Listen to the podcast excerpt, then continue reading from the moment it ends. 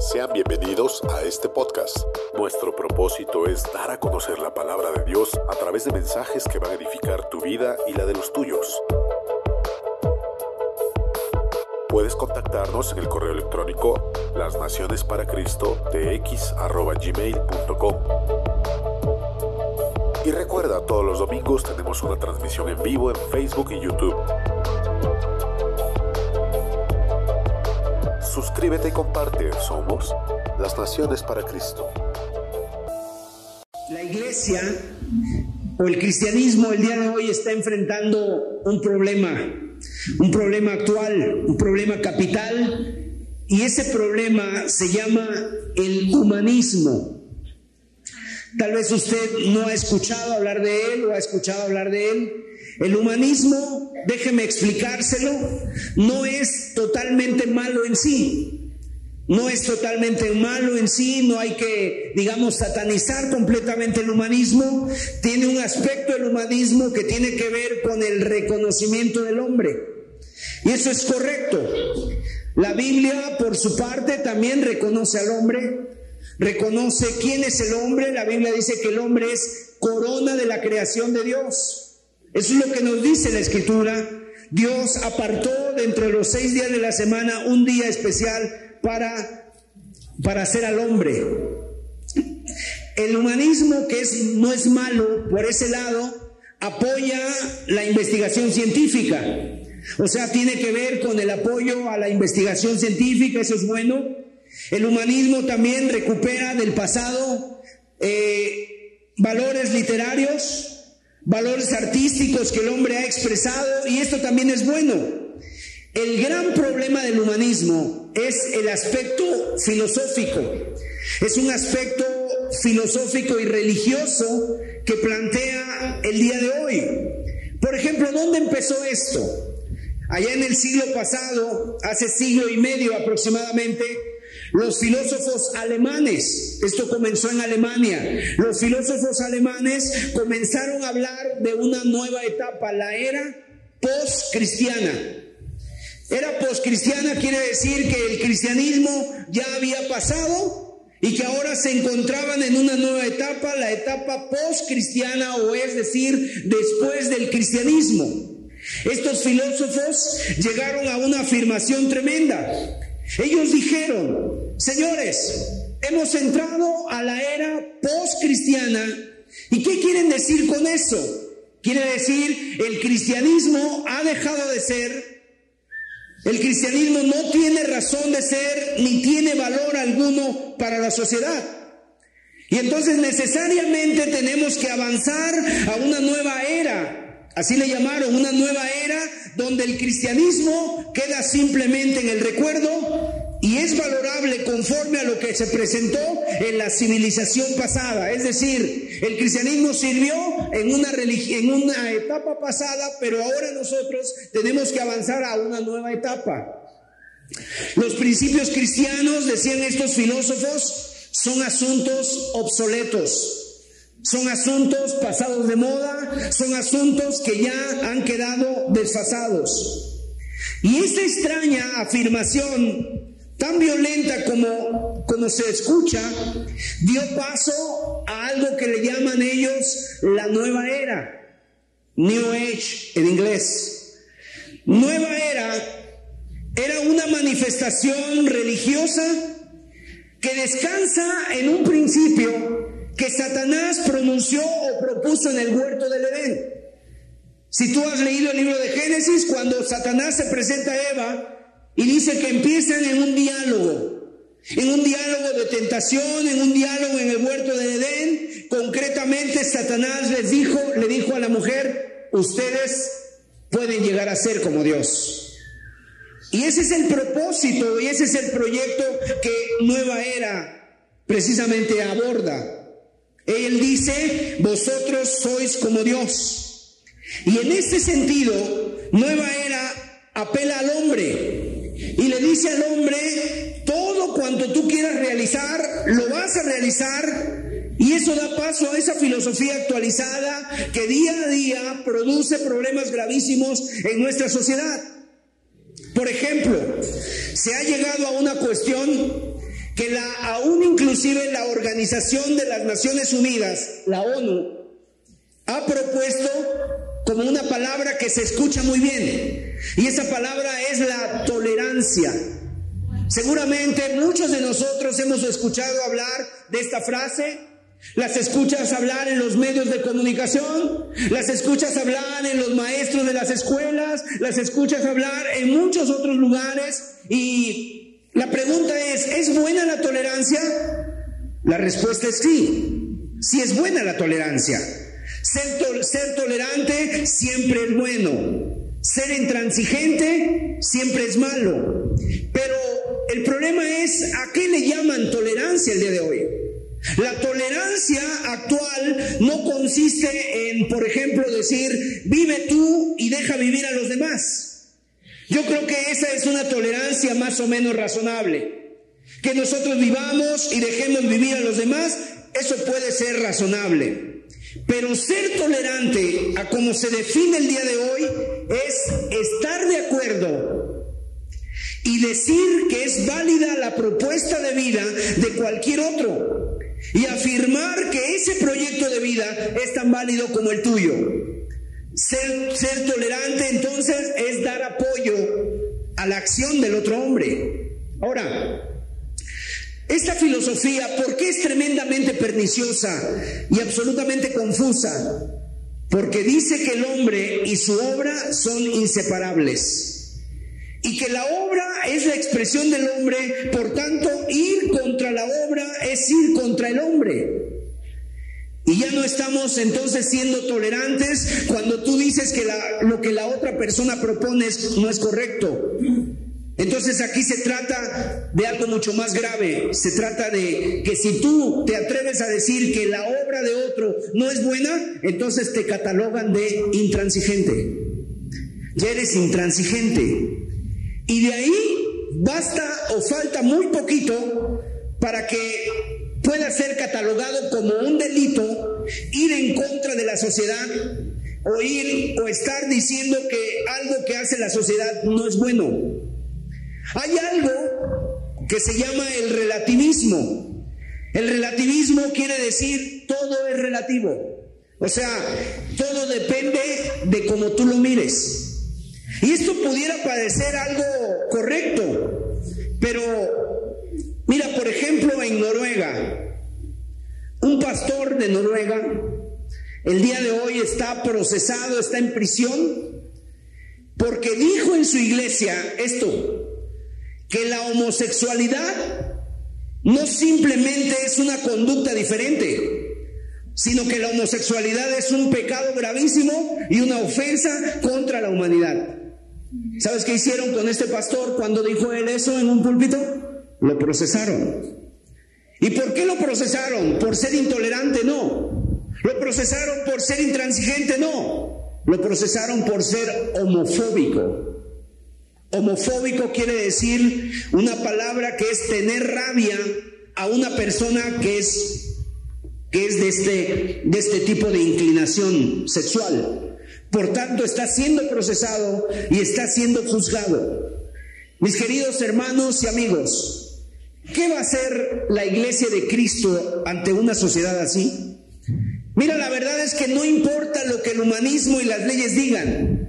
Nosotros lo que queremos es ver lo que dice la palabra de Dios.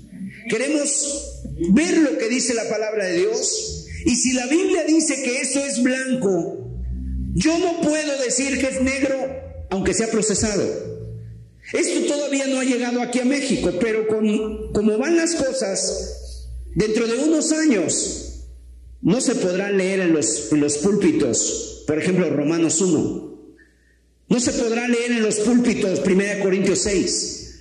Cosas así van a quedar como para que tú seas homofóbico, intransigente, intolerante y cosas por el estilo.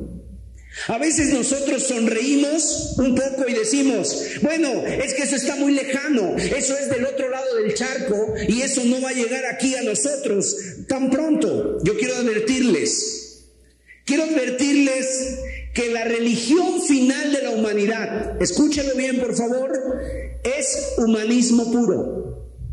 La religión final de la humanidad es humanismo puro, es, en otras palabras, el hombre sentado en el trono de Dios, habiendo quitado a Dios de su trono y sentando al hombre, y ahora el hombre es el centro del universo, y el hombre ahora es el que va a ser adorado, y el hombre es el que va a regir el curso de la humanidad, y es el hombre el que va a decidir quién vive y quién no vive. Déjame decirte que Satanás tiene un proyecto. Y el proyecto de Satanás al final de los tiempos, que ya prontamente vamos a estar hablando de esos temas, se va a estar, el proyecto de Satanás es sentar a un hombre en el trono de Dios. Esa es la máxima del humanismo. El humanismo es, quitemos a Dios de su trono y en su lugar pongamos al hombre. Para que de esta manera no haya más Dios que el hombre mismo. Ese es el proyecto de Satanás. En el libro de Apocalipsis, el último versículo del capítulo 13, hay un texto que nos dice de esta manera. Apocalipsis es el último libro de la Biblia.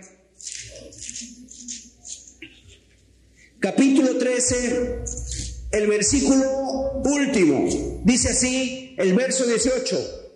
Dice, aquí hay sabiduría. Y fíjate cómo te lo maneja. Aquí hay sabiduría. Es decir, no es algo que se pueda entender fácilmente. Tienes que pensar, tienes que conocer el contexto de la escritura, tienes que saber cómo es esto, porque aquí hay sabiduría. El que, tiene, el que tiene entendimiento, cuente el número de la bestia, pues es número de hombre y su número es 666. ¿Había escuchado usted ese número? Ahora, no es que te pongas 666 en el brazo. No es nada de eso. Más bien es una de las marcas características de ese sistema que le llama la Biblia de la bestia. Y claro, ahí tenemos un problema gravísimo. Juan con toda seguridad escribió 666 en números. Después, al paso del tiempo, un copista llegó a hacer ese 666 y viendo todo el entorno es literario y no numérico, trasladó el número 666 a qué? A este número que hoy tenemos aquí, 666. Ahora, la Biblia dice en el libro de, en el libro de Génesis que en el sexto día ¿Dios creó a quién? Al hombre. Dios creó al hombre en el sexto día. Entonces el 6 dice aquí es número de hombre. El 66 es el superlativo en hebreo. O sea, en otras palabras, nosotros en español, cuando decimos que Dios es muy santo, nosotros podemos decir Dios es santísimo. Dios es santísimo, o sea, podemos decir el superlativo que es muy, muy, muy, muy santo. Pero el lenguaje hebreo no tiene esa frase superlativa. No puede decir santísimo sino que el lenguaje hebreo dice, por ejemplo, cuando los ángeles se refieren a Dios, los ángeles dicen, eh, dice ahí que santo, santo, santo es el Señor Dios Todopoderoso, el que es, el que era y el que ha de venir. O sea, se refieren a Dios tres veces santo, santo, santo, santo. Si ellos hablaran español o estuviera escrito en nuestro lenguaje, dirían, Dios es santísimo santísimo. Sería un superlativo. Entonces, de la misma manera, cuando dice 666, está diciendo que hombre, hombre, hombre. En otras palabras, el hombre sentado en el trono de Dios. El hombre decidiendo quién vive y quién no vive. El hombre decidiendo cómo rige su vida. El hombre decidiendo cómo, ah, cómo lleva a cabo las cosas. El hombre creando su propio sistema de, de, creencias. El hombre creando su sistema religioso. El hombre haciendo su propia religión. El hombre dándose vida él mismo. El hombre como el centro del universo. Sentado y todo lo que le rodea sirviendo al hombre. Aún inclusive Dios mismo. Y quiero decirte que eso no está muy lejos porque para allá vamos. Todas las religiones, el día de hoy muchas religiones que no están centradas en Cristo, están centradas en el hombre. El Evangelio de Cristo Jesús ha sido traslapado y ha sido totalmente terquiversado y el día de hoy el, el cristianismo, el Evangelio ya no es un Evangelio cristocéntrico sino que ahora el Evangelio es un Evangelio antropocéntrico, es un Evangelio donde el hombre es el centro.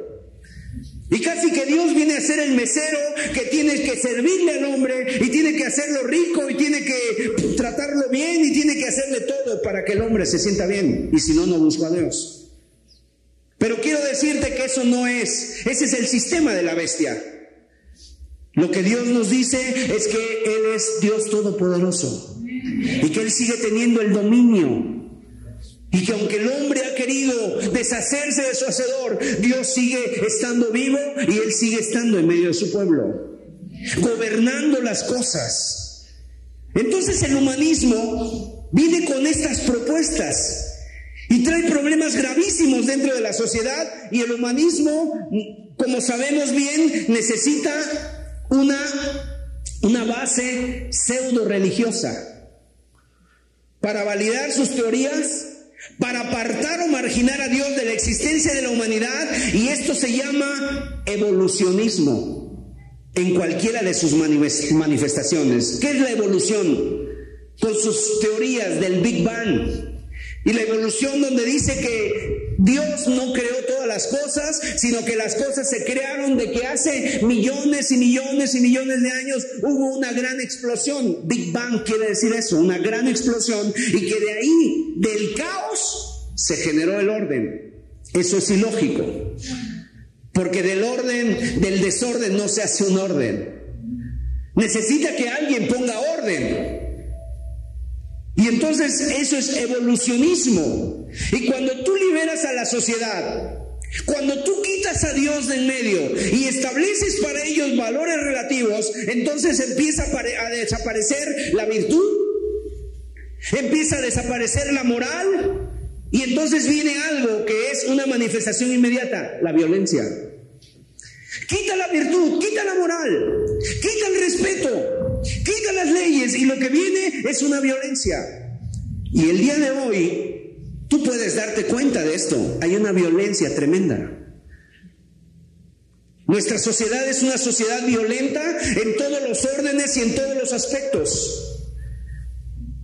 La gente se pelea por nada, la gente se quita la vida por nada. La gente se baja del carro, saca sus armas, empiezan a golpearse, empiezan ahí a, a, patearse, el rostro, el cuerpo, todo. Y no les importa. Entonces, amados, el hombre es sin duda alguna. Pero mira, la libertad porque a veces ese es el término que la gente quiere manejar y en la Biblia el hombre quiere su libertad y en el mundo el hombre quiere su libertad. Pero la libertad no es hacer lo que quieres, sino la libertad es hacer lo que debes. Es muy distinto. La libertad es hacer lo que debes. El gran concepto de libertad conforme al pensamiento de Dios está en un texto que se llama Apocalipsis, eh, perdón, Filipenses capítulo 2. Y ahí vemos la gran esencia de la libertad y nos habla de Cristo este pasaje. Dice la Biblia que Jesucristo, estando en la condición de Dios, no se aferró al ser igual a Dios como cosa que aferrarse, sino que se despojó a sí mismo y se hizo obediente y se humilló a sí mismo y se hizo obediente, obediente hasta la muerte y obediente hasta la muerte de cruz. Esa es la libertad. La plena libertad consiste en que pudiendo permanecer en su condición divina, Él toma libremente la decisión de hacerse hombre para venir al encuentro del hombre y realizar nuestra redención. Esa es la libertad. El hombre propone una libertad, pero realmente lo que propone es una libertad que lo lleva al libertinaje. No quiere leyes, no quiere reglas, y el Señor Jesucristo lo dejó muy claro cuando habló del hijo pródigo, de un joven que estando en la casa no quiere la autoridad del padre, no quiere nada de nada de que tiene que ver con el padre, no quiere reglas, no quiere mandatos, no quiere orden, él quiere irse allá afuera con los amigos, quiere vivir la vida, quiere estar en una supuesta libertad y mira, el hombre cuando está viviendo en ese libertinaje, el hombre se hace esclavo de su propia libertad. Y nos muestra la Biblia cómo este joven terminó sin dinero, sin amigos, sin vergüenza, sin pudor, y terminó en la más terrible desgracia, comiendo entre los cerdos, viviendo entre los cerdos. Y ese es el reflejo del hombre. Y muy seguramente muchos hemos vivido así por algún tiempo, pero mira, lo que nos muestra la parábola es el grande amor de Cristo. Y el grande amor de Cristo que aún estando como estando, estando en esa condición que tú mismo te buscaste, que yo mismo me busqué, el Señor Jesucristo dice como el Padre estaba esperando a ese hijo pródigo. Y aún el Padre sigue esperando a esos hijos pródigos, que tal vez entre nosotros haya personas que han echado a perder su vida, personas que han estado buscando esa supuesta libertad y se han metido en un libertinaje y solamente se han dado cuenta que se han hecho esclavos de sus pasiones. Pero aquí hay una gran verdad, Jesucristo está la puerta esperándote. Hay esperanza para ti.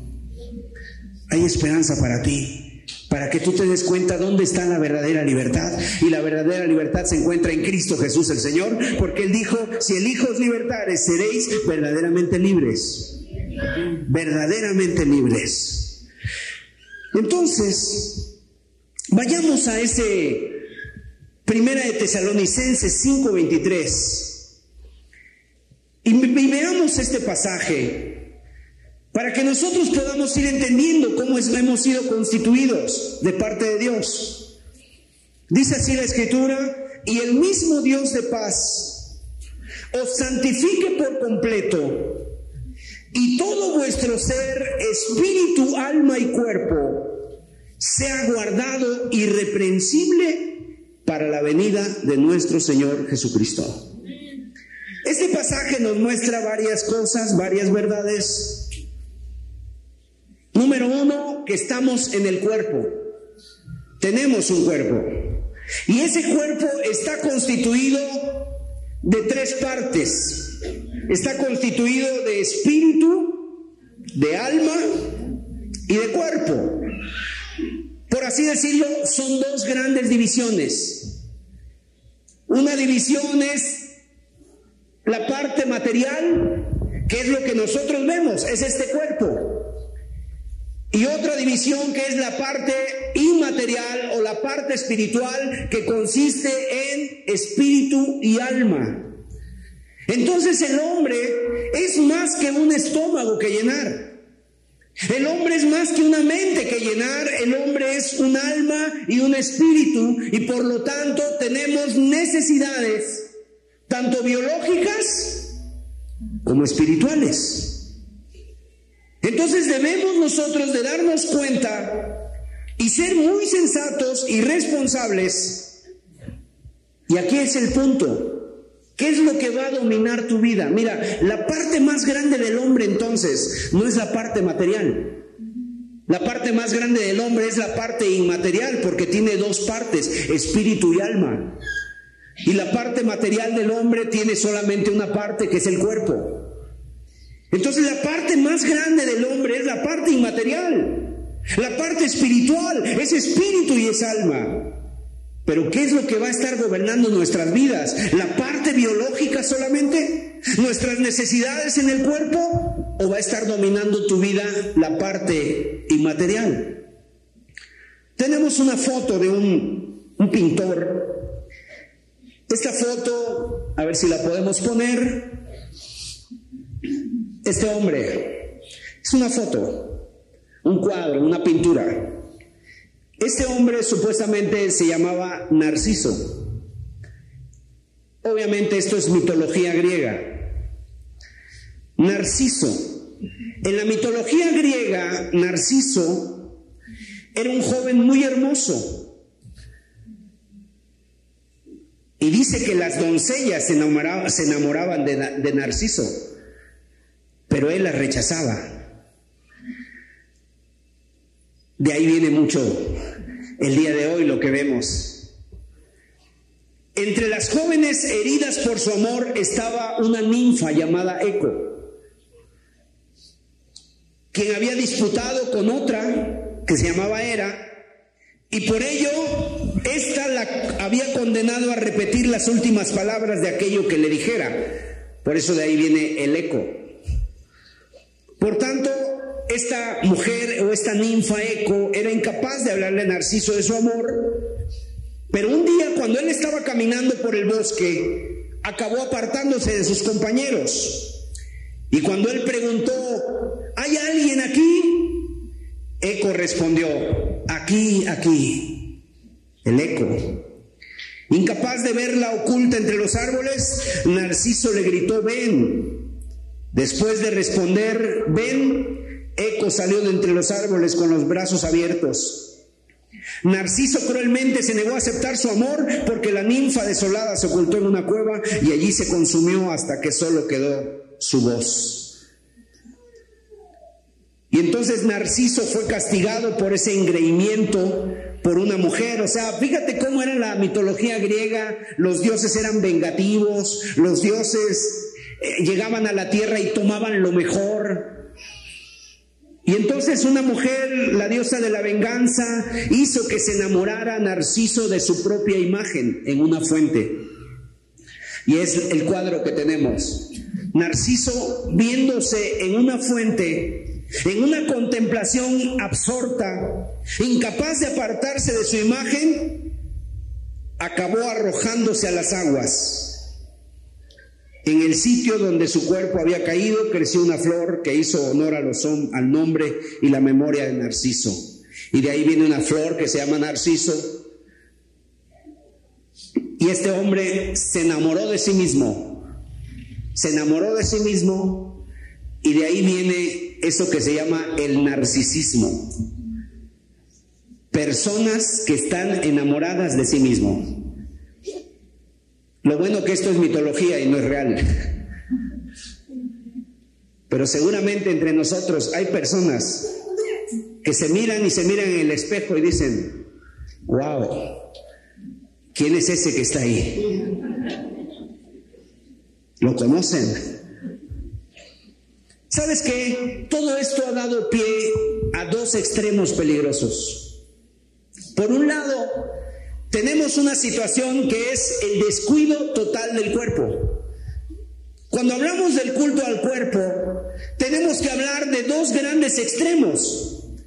Por un lado está el extremo, que ambos son dañinos, el descuido del cuerpo. Y mira, ¿qué quiere decir el descuido del cuerpo? Bueno, 1 Timoteo 4:8 dice la escritura, porque el ejercicio corporal para poco es provechoso, pero la piedad para todo aprovecha, pues tiene promesa de esta vida y de la venidera. Este texto nos dice algo, dice aquí que el ejercicio corporal para poco es provechoso, pero yo quiero decir algo, ese poco nos hace mucha falta muchas veces. Ese poco ejercicio, que es poco provechoso, nos hace mucha falta. Para poco es provechoso, pero habla de un provecho. El ejercicio corporal habla de un provecho y es cierto, cuando tú el ejercicio corporal con la piedad, es muy poco, definitivamente. Es muy poco comparado con la piedad. La piedad es mucho más grande. La Biblia dice que la piedad es un ejercicio también al cual nos debemos de dedicar. ¿Y qué es la piedad? Cuando amamos a Dios con contentamiento. Cuando servimos a Dios con alegría. Cuando le obedecemos en todo lo que hacemos y cuando ponemos delante de Dios nuestras vidas a su servicio. Esa es la piedad. Cuando la piedad es acompañada de contentamiento, es algo hermoso. ¿Por qué? Porque un cristiano cuando es piadoso y su piedad está acompañada de contentamiento, eso va a ser algo que atraiga a los demás. Eso va a ser algo que atraiga a los demás y los demás digan, oye, este joven, esta jovencita, esta familia que es piadosa, qué felices se ven. Yo quiero algo así en mi familia. Y será un testimonio donde estamos hablando no con la Biblia, sino estamos hablando con nuestras propias vidas. Amén. Pero ¿qué decir de un cristianismo donde la piedad no es acompañada de contentamiento? Donde hay caras adustas, caras largas, donde ni siquiera hay un disfrute de las cosas espirituales y donde todo es una carga y una queja. ¿Quién quiere un cristianismo así? ¿Quién quiere un cristianismo así? Solamente un cristianismo, eh, un cristianismo seco, hueco, que no convierte a nadie. La verdad que la piedad es muy grande, tiene mayor importancia en lo espiritual. Pero quiero decirte que ese ejercicio poco corporal que es provechoso, muchas veces es de gran utilidad a nosotros. En 1 Corintios 3:17 nos dice la escritura, si alguno destruyere el templo de Dios, Dios le destruirá a él. Porque el templo de Dios, el cual sois vosotros, santo es. Entonces aquí nos dice que nosotros somos el templo de Dios. Y yo veo a Cristo que cuando Jesús llegó al templo, y dice la Biblia que lo vio lleno de cambistas, lleno de ladrones, lleno de gente que estaba haciendo negocios ahí y que no, no dejaban que la gente fuera a buscar a Dios. Dice que se indignó demasiado y hizo un azote de cuerdas y dijo, mi casa es casa de oración y ustedes la han convertido en cueva de ladrones. Ahora, si Jesús se indignó de esa manera con su templo, ¿cuánto más se indignará cuando nosotros no cuidamos el templo de Dios. Por ejemplo, vidas sedentarias. ¿Qué quiere decir vidas sedentarias? Pues nada de ejercicio, nada de caminar, ningún ejercicio. Poco o nada de ejercicio. Ahora añádele a eso una pésima alimentación donde las verduras están ausentes. Y dice, no, gracias, a mí dame, a mí dame la, la vaca, no la comida de la vaca. Pocas frutas, muchas frituras y chatarras. Mira lo que se vende los domingos, los fines de semana en las tiendas. Todo ese tipo de frituras. Refrescos. México ganó el primer, el primer lugar del mundo, pero no en maratón, sino en refrescos, en consumo de refrescos. Además, nuestra, lamentablemente, o más bien no sé cómo decirlo, pero nuestra alimentación siempre va rodeada de harina y de masa. Las tortillas, el pan, qué rico es, ¿verdad? los bolillos, los, los pastelitos de dulce, mucha azúcar. Y además, luego hay personas que tienen este hábito. Les sirven la comida, antes de probar la comida, agarran el salero y le dan una rociada. Creo que ya hasta los quitaron de los restaurantes, pero en las casas lo siguen teniendo. Por ahí decía alguien, mucho consumo de vitamina T. Seguramente usted sabe cuál es la vitamina T. Tamales, tlacoyos, tostadas, tacos y todo lo que empieza con T. Y nuestro país, amados, tiene unos grandes problemas de diabetes, unos grandes problemas de, del corazón y de obesidad. Y de obesidad. ¿No será que algunos de nosotros ¿Estamos destruyendo el templo de Dios? ¿Estamos destruyendo el templo de Dios?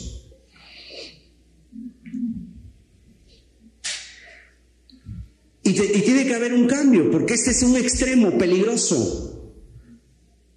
Que la verdad es que si tú no estás al 100% en tu, en tu vida, pues no vas a poder servir a Dios. No vas a poder servir a Dios. A veces Dios en un momento dado te puede llevar a zonas altas, a lugares donde tengas que caminar, a lugares donde tengas que hacer un esfuerzo, a lugares donde haya otro tipo de clima, otro tipo de ambiente, por ir a servir a unas personas, por ir a hacer una obra de Dios. Y si tú no tienes esa, precisamente ese tipo de, ese tipo de alimentación o de cuidado, no vas a poder. No vas a poder. Ahora, vamos a ver lo que dice la escritura en el libro de Daniel, mira. Daniel capítulo 1. Daniel es un libro de un profeta que fue llevado en la cautividad, fue llevado cautivo de su pueblo Israel al pueblo de Babilonia. Cuando Daniel todavía era un joven, tendría aproximadamente entre 16 y 17 años Daniel. Y Daniel junto con otros compañeros, tres de ellos, fueron llevados al palacio de el rey de Babilonia, un rey llamado Nabucodonosor. Y ahí este hombre, este rey, puso ciertas condiciones a los hombres para servir en su palacio. Y fíjate, esto nos enseña cómo ese rey, que era un rey que no temía a Dios, era un rey impío, era un rey que amaba a los dioses falsos, pero este rey, dice aquí la escritura, pidió en el capítulo 1, verso 3, y dijo el rey a Aspenaz, jefe de sus eunucos, que trajesen de los hijos de Israel del linaje real de los príncipes, muchachos en quienes no hubiese tacha alguna.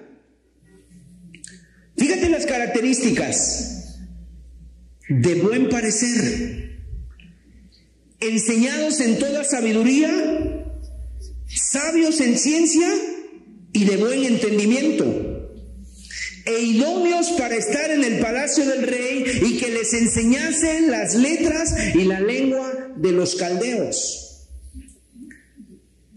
Aquí vemos, amados, lo que este rey inconverso, que no temía a Dios, pedía de estos hombres. Y yo quiero decirte algo, el mundo está pidiendo eso también. Está pidiendo eso también el mundo el día de hoy.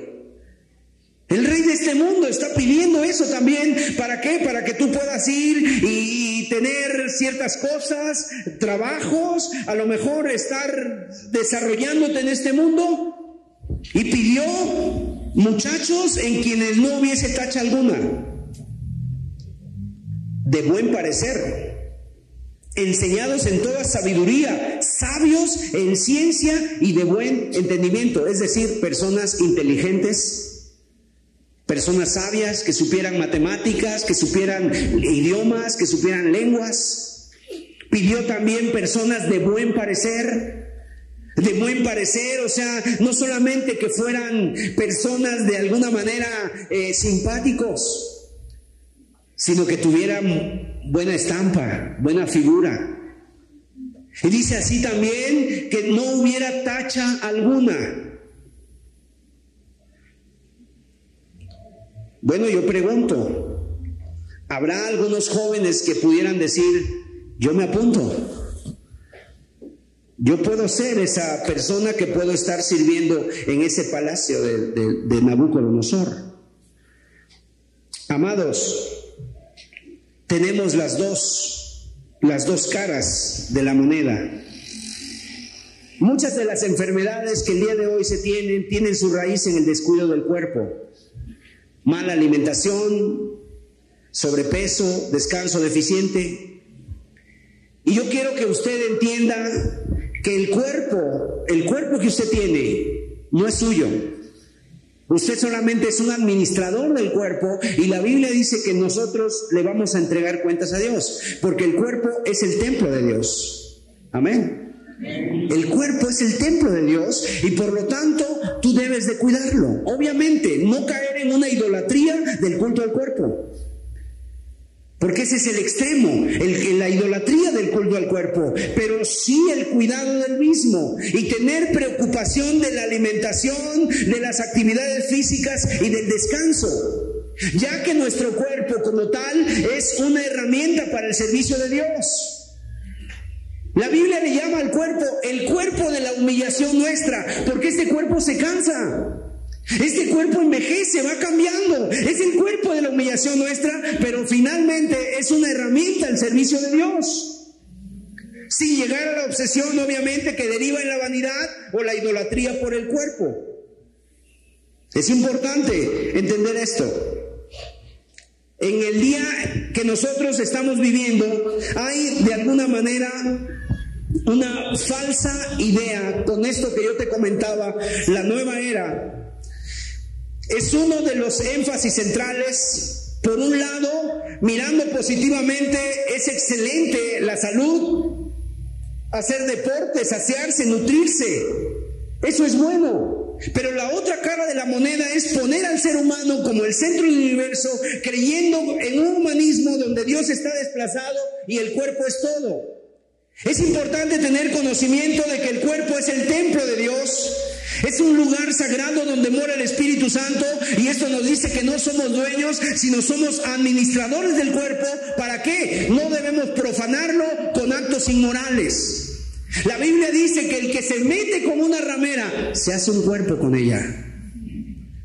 Estás profanando tu cuerpo cuando un hombre, cuando un joven o una mujer se mete a ese pecado de la prostitución o un hombre va en búsqueda de ese tipo de pecados. Es importante entonces, si no lo cuidamos, no vamos a poder ser canales de Dios al mundo. Este cuerpo, amados, es necesario para enseñar, para predicar, para servir a la gente, para adorar a Dios. ¿Cómo podremos levantar nuestras manos? ¿Cómo podremos ponernos de rodillas? ¿Cómo podemos nosotros ir y servir y llevar una torta, un poco de comida un necesitado si nuestro cuerpo está descuidado? ¿Cómo lo podemos hacer? Este cuerpo nos sirve para predicar, este cuerpo nos sirve para adorar a Dios, nos sirve para servir a Dios. Nuestro espíritu se moviliza con el cuerpo y cuando estamos llenos del Espíritu Santo, en nuestro cuerpo, en nuestro ser interior, en nuestra alma y en nuestro espíritu, estamos llenos del Espíritu Santo, pero eso se refleja en nuestro cuerpo. Se refleja en nuestro cuerpo para obedecerle, para servirle para ir a, para venir a buscar y, adorar a Dios. Entonces debe de haber un equilibrio. Alimentar el cuerpo con una nutrición balanceada, practicar algún deporte, humillarse ante Dios, arrodillarse, caminar en obediencia, honrando al Señor. El problema es este, que a veces la belleza y el culto al cuerpo se imponen como una forma de idolatría. La gente empieza a idolatrar el cuerpo. Los griegos idolatraban el cuerpo. Idolatraban el cuerpo. Y fíjate los griegos con qué mentalidad decían, es que el cuerpo del hombre es perfecto. el hombre es perfecto, decían los griegos, la mujer es imperfecta. Y entonces el hombre se metía con el hombre para guardar su perfección. Y se caían en pecados de homosexualidad en pecados. Por eso Romanos dice, de los que se echan con varones y de los que han cambiado el uso natural de, por el que es contra naturaleza. Amados, estar a la moda, ¿qué es estar a la moda el día de hoy? ¿Es lucir un, un aspecto físico envidiable? Hoy en día para muchos es el pasaporte para alcanzar la felicidad. Es la belleza y la felicidad se convierten en algo que está potenciado desde dónde? Desde la misma televisión, desde las revistas de moda, dedicadas a vender ilusiones y que proponen un estereotipo corporal al que toda la gente aspira. Y si la gente se ve en el espejo y dice yo no soy como la artista fulana de tal, o yo no soy como ella o como él, se siente que no existe. Si no te puedes poner unos pantalones donde te veas, donde te veas de un cuerpo fabuloso, la gente se siente que no existe, que mejor se quede en su casa y no estar saliendo a dar penas. El culto al cuerpo. Primero el cine, luego las revistas, la televisión han contribuido precisamente a difundir un ideal de belleza física en la mujer basada en la esbeltez y el atractivo.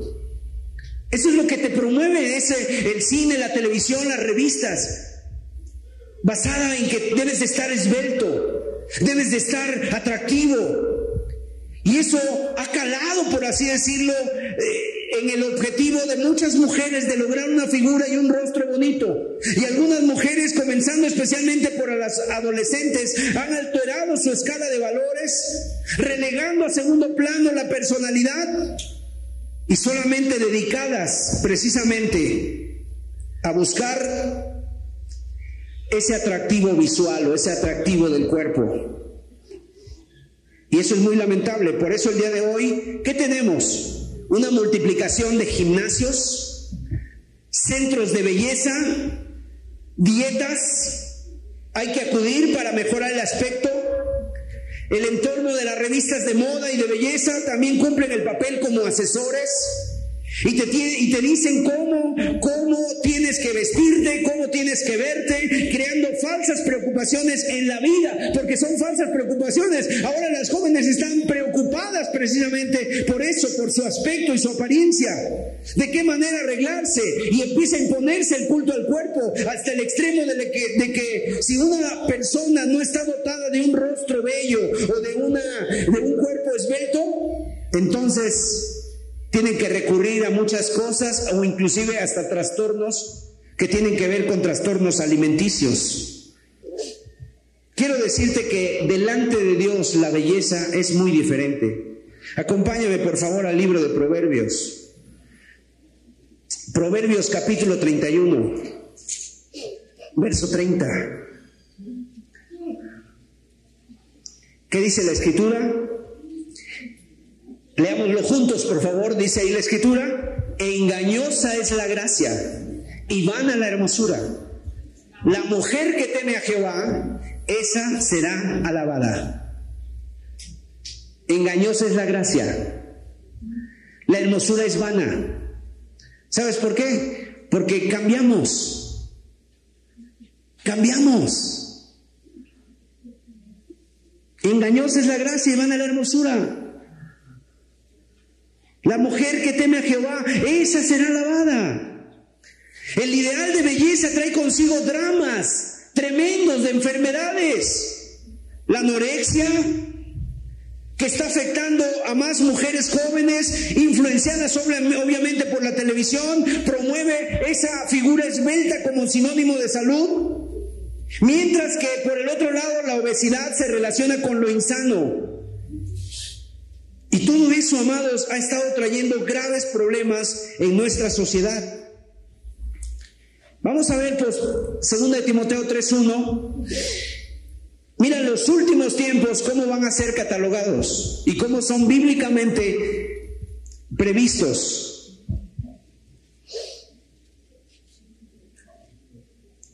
Del verso 1 al verso 5.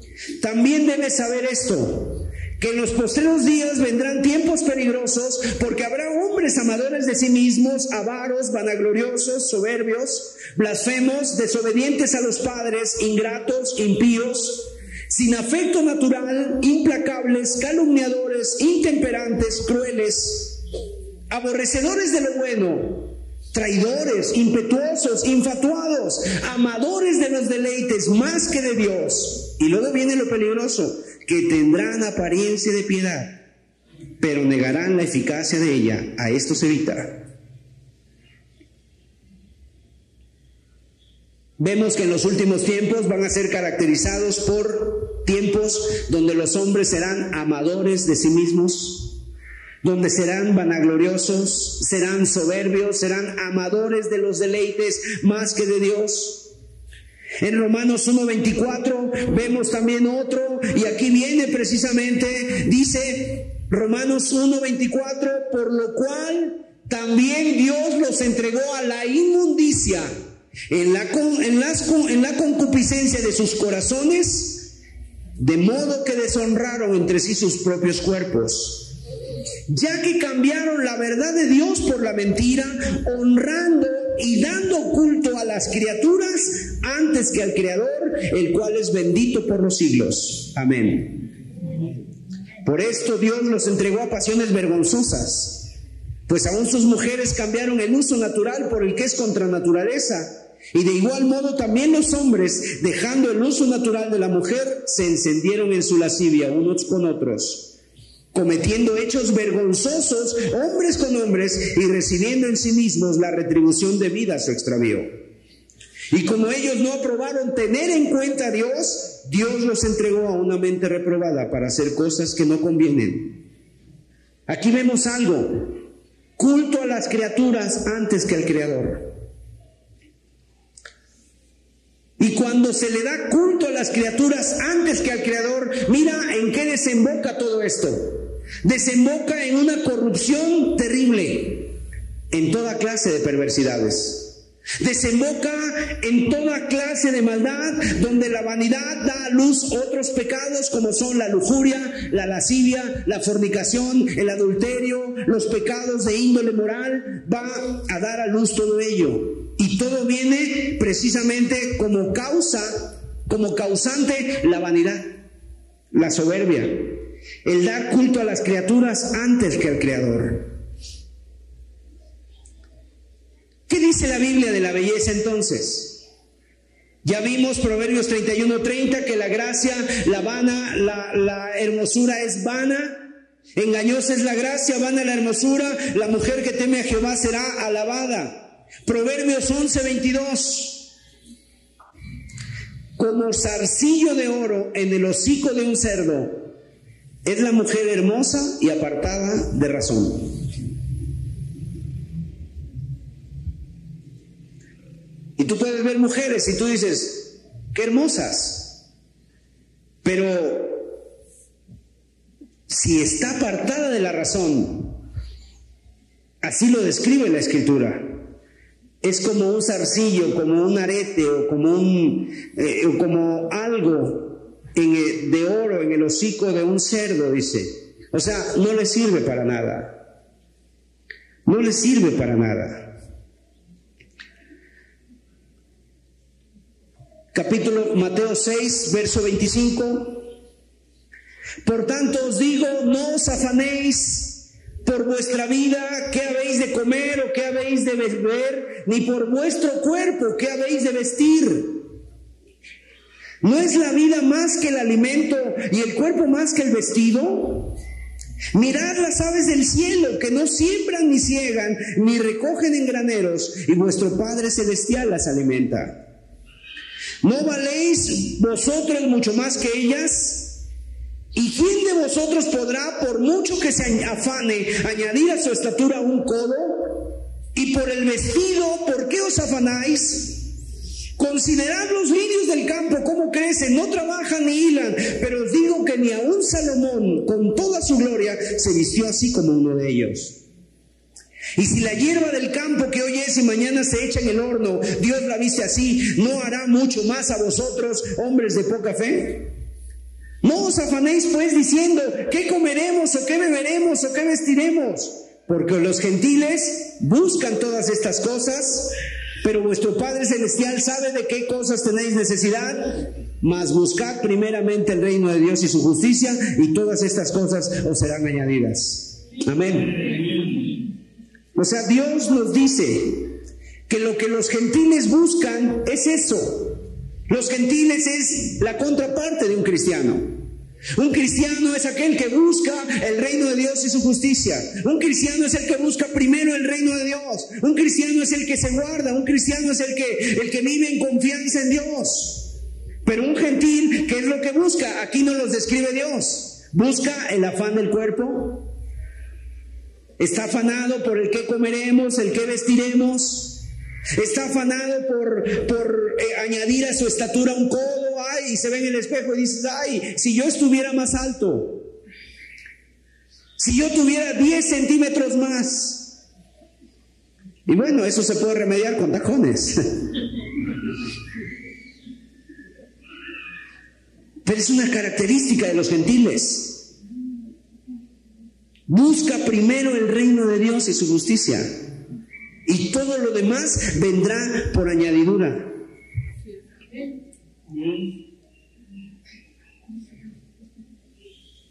Cuidado, debemos de tener cuidado con esto. Mira, vamos a ver un texto para que nos diga Dios de dónde surge la vanidad.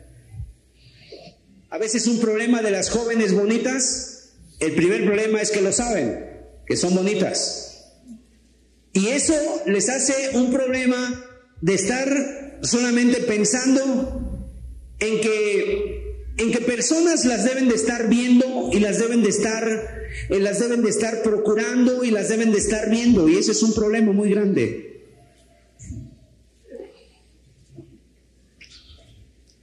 ¿De dónde surge la vanidad? Dice Ezequiel 28:12, Hijo de hombre, levanta endecha sobre el rey de Tiro y dile, así ha dicho Jehová el Señor, tú eras el sello de la perfección, lleno de sabiduría y acabado de hermosura. Está hablando al rey de Tiro, pero déjeme decirle que esta es una alusión a Satanás. Tú eras el sello de la perfección lleno de sabiduría, acabado de hermosura. En Edén, en el huerto de Dios estuviste. De toda piedra preciosa era tu vestidura, de cornerina, topacio, jaspe, crisólito, berilo y ónice, de zafiro, carbuncle, esmeralda y oro. Los primores de tus tamboriles y flautas estuvieron preparados para ti en el día de la creación. Tú, querubín grande, protector, yo te puse en el santo monte de Dios, allí estuviste, en medio de las piedras de fuego te paseabas. Perfecto eras en todos tus caminos desde, el día en que fuiste creado hasta que se halló en ti maldad.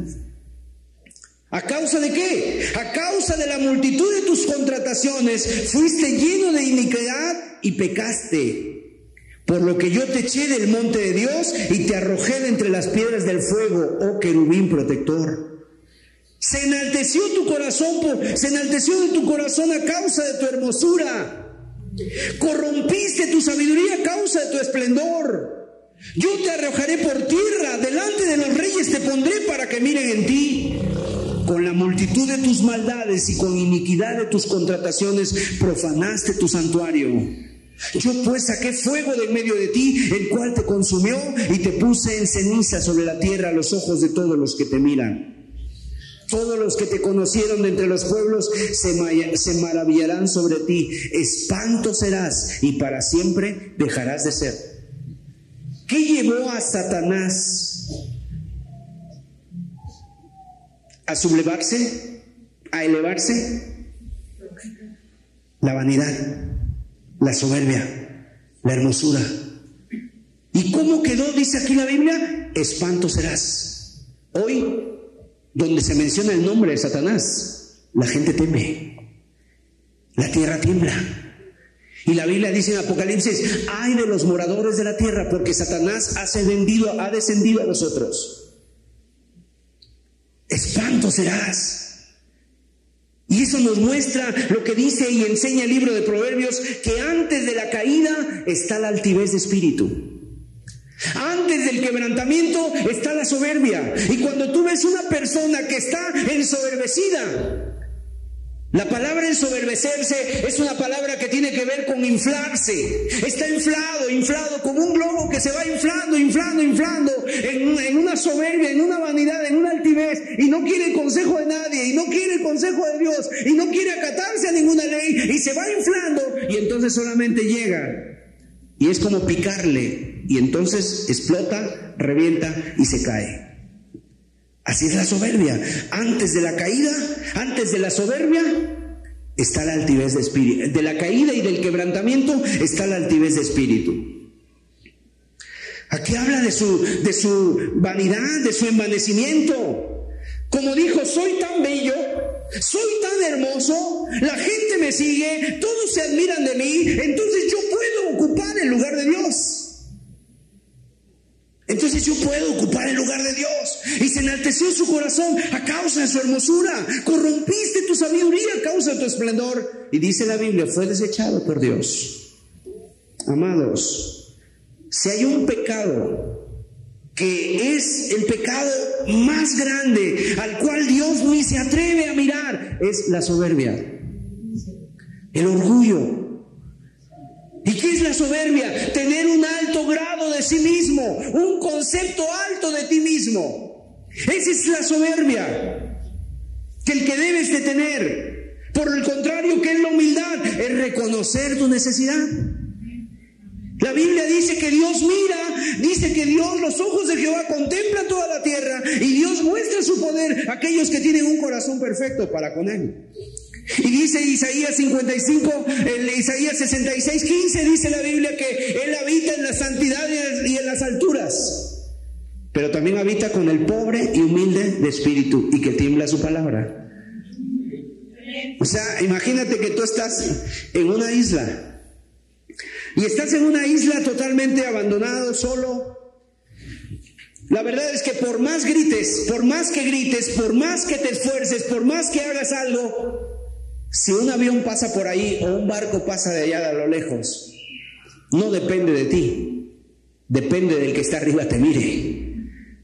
Así también con Dios. Estamos en este mundo, participando en este mundo. Estamos en este mundo, la verdad, con todas nuestras luchas, con todos nuestros insabores, con todos nuestros problemas y nuestras preocupaciones. Y solamente sale adelante aquel que Dios mira. Aquel que Dios lo bendice, aquel que Dios lo, ve y lo atiende, dice la Biblia. Y para que seas atendido por Dios, debe de haber una condición en tu corazón. La humildad. Y a veces está muy lejos la humildad.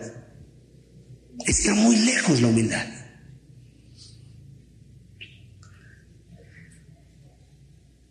Yo no necesito de Dios, dice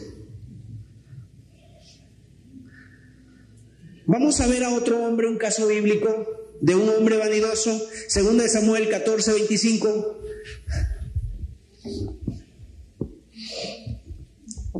Absalón en la Biblia es un tipo de Satanás también.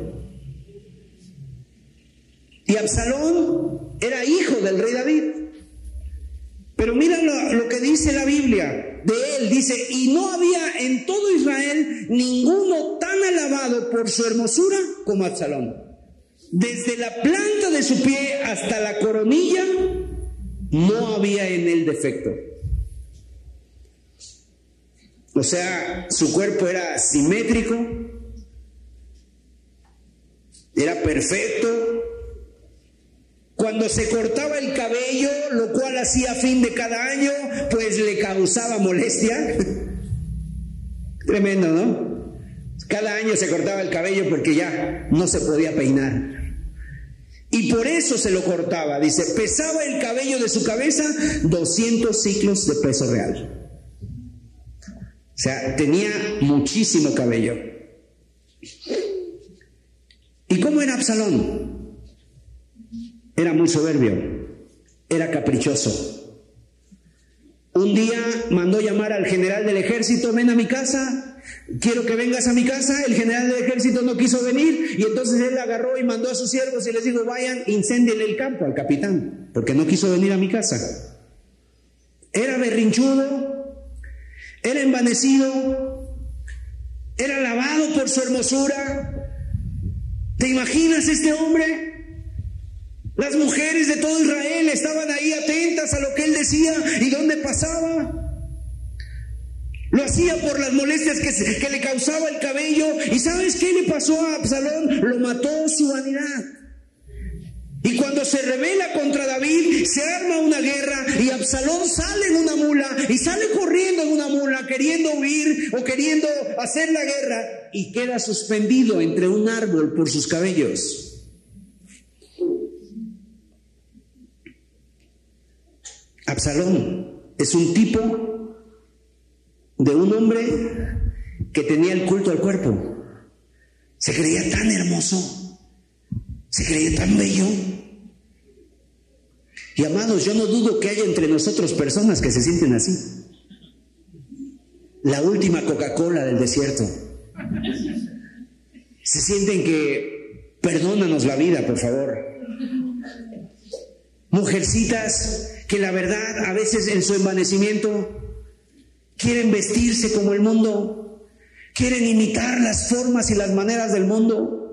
El mundo como que ya te engañó, ya logró meter su veneno en ti y quieres llamar la atención por la pintura, por el cabello, por la ropa, por la ropa entallada. Hay una manera de llamar más la atención, pero primero hay que llamar la atención de Dios y es en humildad. Qué tremendo es jovencitas que de repente tú las ves y tú dices, a veces cuando quieren casarse.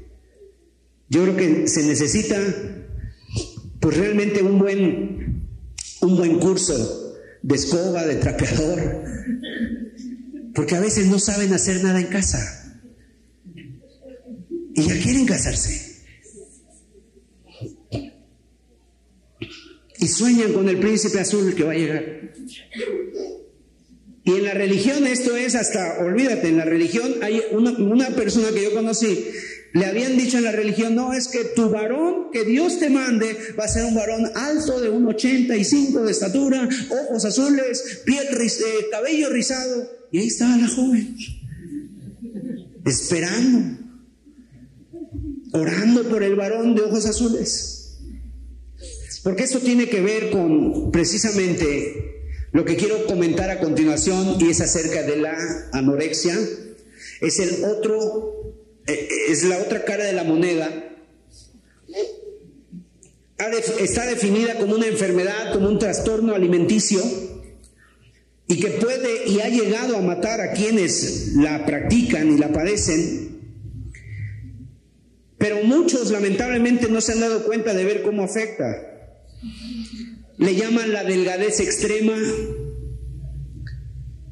que consiste en comer mal o no comer, la anorexia. En México ha aumentado más de 15 veces esto. ¿A qué se debe esto? A una baja autoestima. Por un lado, a que las jóvenes tienen una baja autoestima y por otro lado, al bombardeo que se sufre a diario con los estereotipos de belleza, según los cuales las personas deberían ser prácticamente esqueléticas para mostrar la perfección. Y está la, anorexia y también está la bulimia. Por ejemplo, estas personas que estamos viendo aquí en pantalla son las hermanas Kendall, gemelas que hicieron un pacto para dejar de comer a los 11 años. Pasaron más de 20 años luchando contra la anorexia dentro y fuera de clínicas de recuperación. Una de ellas murió en 1994 por culpa de la enfermedad y la siguiente se suicidó en 1997. Ellas ya no están vivas, están muertas. Siguiente. Una modelo Isabelle de Caro. Se desnudó para hacer una campaña contra la anorexia en 2007. Sufrió la enfermedad desde los 13 años y antes de morir medía 1,65 metros y pesaba 32 kilos. Falleció en noviembre del 2010. Siguiente, Jeremy Gilitzer fue, modelo con un aspecto impresionante, pero muchos no saben que enfrentó la anorexia y la bulimia. Murió en el 2010 y pesaba 30 kilos a los 38 años de edad. Siguiente, Rebecca y Macy Jones. Podrían pasar como hermanas, pero en realidad son madre e hija. Rebeca de 26 años pesa 2 kilos menos que Macy de 7 Después de padecer anorexia la mitad de su vida, puede ponerse, puede ponerse la misma ropa que su hija sin ningún problema. Siguiente, Kate Puncher, una modelo. ella superó su trastorno. Y bueno, ese es un ejemplo de lo que hizo esta mujer, superó su trastorno y cuando se iba a casar compró un vestido de novia que le quedaba dos tallas más grandes y dijo que se iba a casar hasta que le quedara bien. Lauren Bailey es la siguiente, 26 años de edad, luchó por más de 10 años para superar la condición que casi la mató. No podía subir de peso, o sea, después llega un momento en que se ha descontrolado tanto el metabolismo que por más que quieren no puede subir de peso. Siguiente, Hayley Will. La enfermedad dejó su cuerpo prácticamente en los huesos, tanto que los médicos le dijeron que tenía solamente 10 días de vida. Ella luchó ocho años con anorexia, logró subir de peso y dar a luz a su pequeño hijo. Bueno, estos son algunos de los casos, pero precisamente Hoy hay un problema muy grande en cuanto a esto. Y muchas personas, inclusive en nuestro país, y muy probablemente entre nosotros, haya personas con ese tipo de problemas. Yo quiero decirte algo, que muchas veces esto viene de un rechazo, que a veces la gente está tratando de sentirse amada, de sentirse aceptada, y yo quiero decirte algo, no importa cómo seas, el Señor te acepta. El Señor te acepta. El Señor quiere tratar contigo. Deja de seguir los valores del mundo. No necesitas vestirte de una manera, no necesitas de ser de una manera para sentirte aceptado. Quiero decirte que en este mundo hay un rechazo, hay un espíritu de rechazo muy fuerte. Y a veces eso te lleva a hacer cosas para ser aceptado y para ser visto. Y a veces dentro de ese de esa apariencia hay, es que es un disfraz y es un grito desesperado de decir, "Véanme, aquí estoy, existo." Pues dice la Biblia que aunque todos se olvidaran de ti y aunque tu padre y tu madre te dejaran, Jehová nunca se olvidará de ti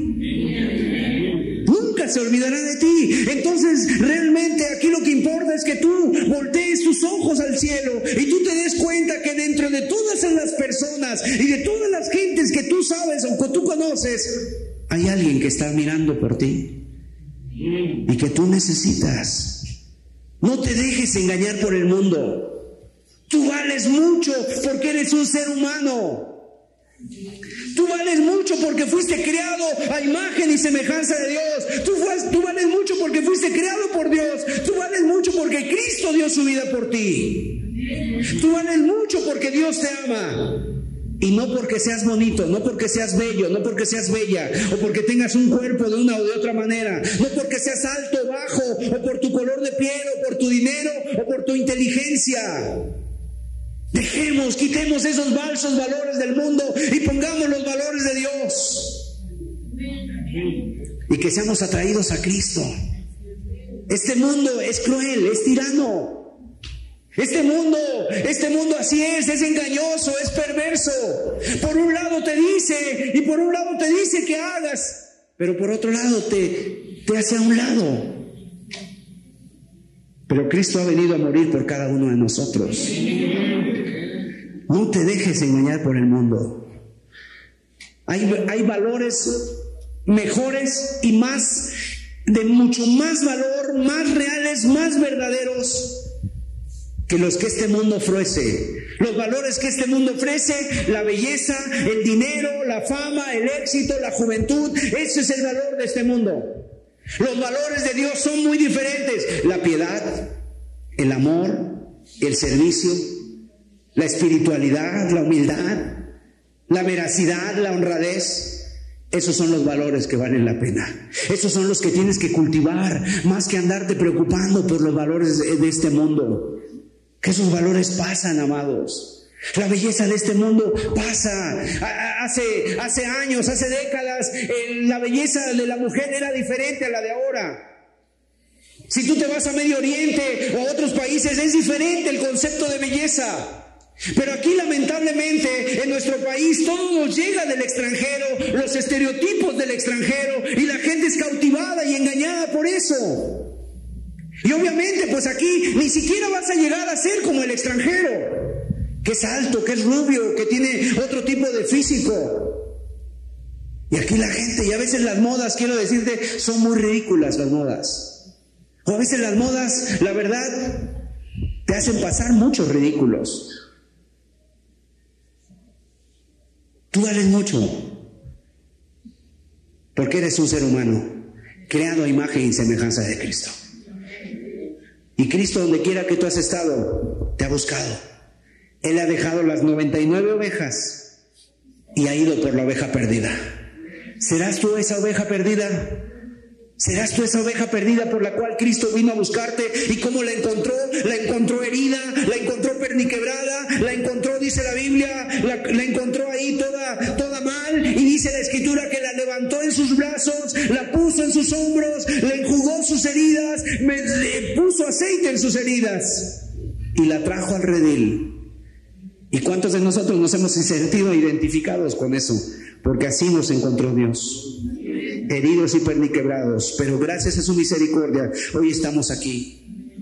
Y como familia cristiana nos amamos y nos queremos y nos respetamos. No porque tengas o no tengas o por tu color de piel, sino porque Cristo ha hecho una obra preciosa en nosotros. A Él sea la gloria y la honra. Vamos a ponernos de pie, por favor. Ya no corras como los gentiles. Ya no andes tras la vanidad de tu mente. Ya no andes ajeno a la vida de Dios.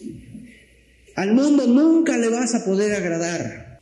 Pero hay una manera de agradar a Dios cuando te arrepientes y cuando vienes a Él a entregarte. Entonces eres del agrado de Dios. El mundo siempre te va a pedir más y te va a esclavizar. Pero Cristo te pide solamente lo que puedes hacer. Humillarte ante Él y amarle. Amados, necesitamos esa fortaleza de Dios. Este mundo quiere atraerte, este mundo quiere robarte. Pero dile a, Cristo, Cristo, atráeme a ti, Señor. Cristo, yo quiero caminar siempre contigo. Joven, díselo a Cristo. Tal vez puedas decirle, Señor, con tu mano así levantada, Señor, yo quiero caminar contigo. Atráeme tómame fuerte de la mano. Aunque mi vida, que mi cuerpo, que mi mente, que todo mi ser pueda ser guardado para ti, Señor. Hoy entendemos, Señor, que tú nos amas, no por lo que tenemos, no por nuestro rostro, nuestra piel, o por inteligencia, Tú nos amas, Señor, porque enviaste a Cristo por nosotros. Gracias, Dios.